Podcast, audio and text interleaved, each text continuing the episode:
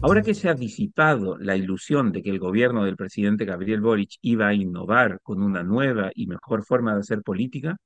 es hora de que el electorado chileno aprenda la lección y no vuelva a ser víctima de esos encantadores de serpientes que siempre aparecen en las campañas electorales. Porque los partidos políticos establecidos son tan necesarios como los sistemas de alcantarillado en las ciudades y su función es tan poco comprendida y apreciada,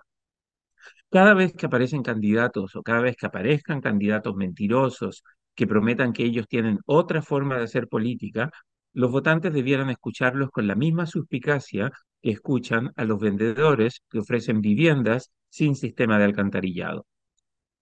Desde poco después de que se estableciera la democracia representativa, los cuerpos de representantes electos se han organizado en torno a partidos o colectividades políticas que permiten solucionar los problemas de acción colectiva que tienen esas instituciones y que pueden realizar de forma efectiva el trabajo legislativo y la producción de leyes. Las democracias sin partidos políticos nunca funcionan bien. Por eso, aunque la gente muchas veces desprecia y rechaza el accionar de los partidos, los políticos y los partidos políticos son esenciales para que haya una democracia exitosa. Tal como la gente precisa de que sus casas y ciudades tengan sistemas de alcantarillado y recolección de basura que funcionen y sean confiables, los partidos políticos cumplen una función esencial en la sociedad. Sin ellos, la democracia no funciona bien.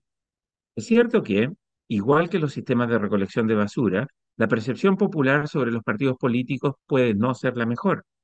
El mal olor, la suciedad y la naturaleza de ese trabajo lleva a muchos a no querer pensar en los detalles de lo que implica la recolección de basura, el alcantarillado o el proceso político. Pero si la política no funciona bien, el impacto en la vida de las personas es incluso peor que aquel que se sufre cuando el sistema de alcantarillado o la recolección de basura dejan de funcionar. Mucha gente es incapaz de entender que la principal tarea de un político es ponerse de acuerdo con personas que no piensan como ellos. Los políticos son expertos en el arte de negociar y forjar acuerdos con otros políticos que tienen visiones de la vida y la sociedad que muchas veces son diametralmente distintas. Cuando los políticos prometen que jamás cederán en sus principios y valores o que no se sentarán a la mesa a conversar con rivales que puedan representar los valores más opuestos posibles, esos políticos están demostrando que no entienden cuál es su trabajo. El electorado debiera desconfiar de esos políticos que se parecen más a los predicadores de una causa religiosa o a los agitadores sociales. Los políticos son los negociadores cuya tarea es lograr construir puentes. Igual que abogados que buscan un acuerdo de divorcio para una pareja que ahora se odia, los políticos tienen la difícil tarea de forjar acuerdos entre posiciones que muchas veces parecen incorregiblemente antagónicas. El gobierno del presidente Gabriel Boric,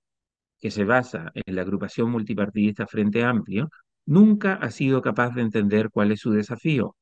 Boric siempre aparece más preocupado de satisfacer a su hinchada más dura y fustigar a aquellos con los que su gobierno debe negociar,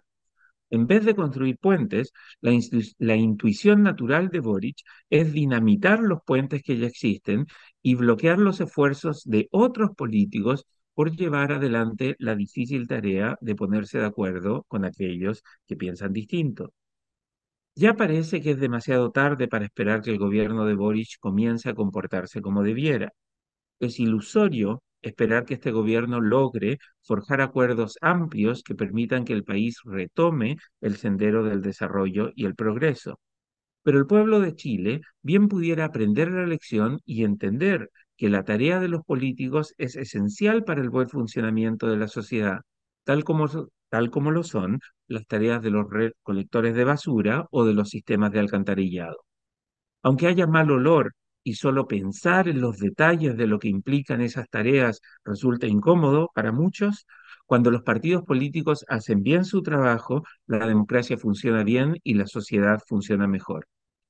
Ahora que el país vuelve a entrar en periodo electoral, con un plebiscito en diciembre, elecciones municipales y de gobernadores en octubre de 2024, elecciones presidenciales y legislativas en noviembre de 2025 y primarias respectivas para ambas en 2024 y 2025, los votantes chilenos debieran demostrar que han aprendido la lección de lo malo que resulta tener un gobierno que se preocupe más de marchar, enarbolar banderas y protestar que de construir puentes con la oposición y ponerse de acuerdo con gente que piensa distinto. Si el electorado aprende la lección y comienza a premiar en las urnas a los políticos que son capaces de ponerse de acuerdo con sus rivales, entonces estos traumáticos años del gobierno polarizador y contumaz no, habrían, no habrán sido en vano. El libero, la realidad como no la habías visto. Haz que estos contenidos lleguen más lejos haciéndote miembro de la red Libero.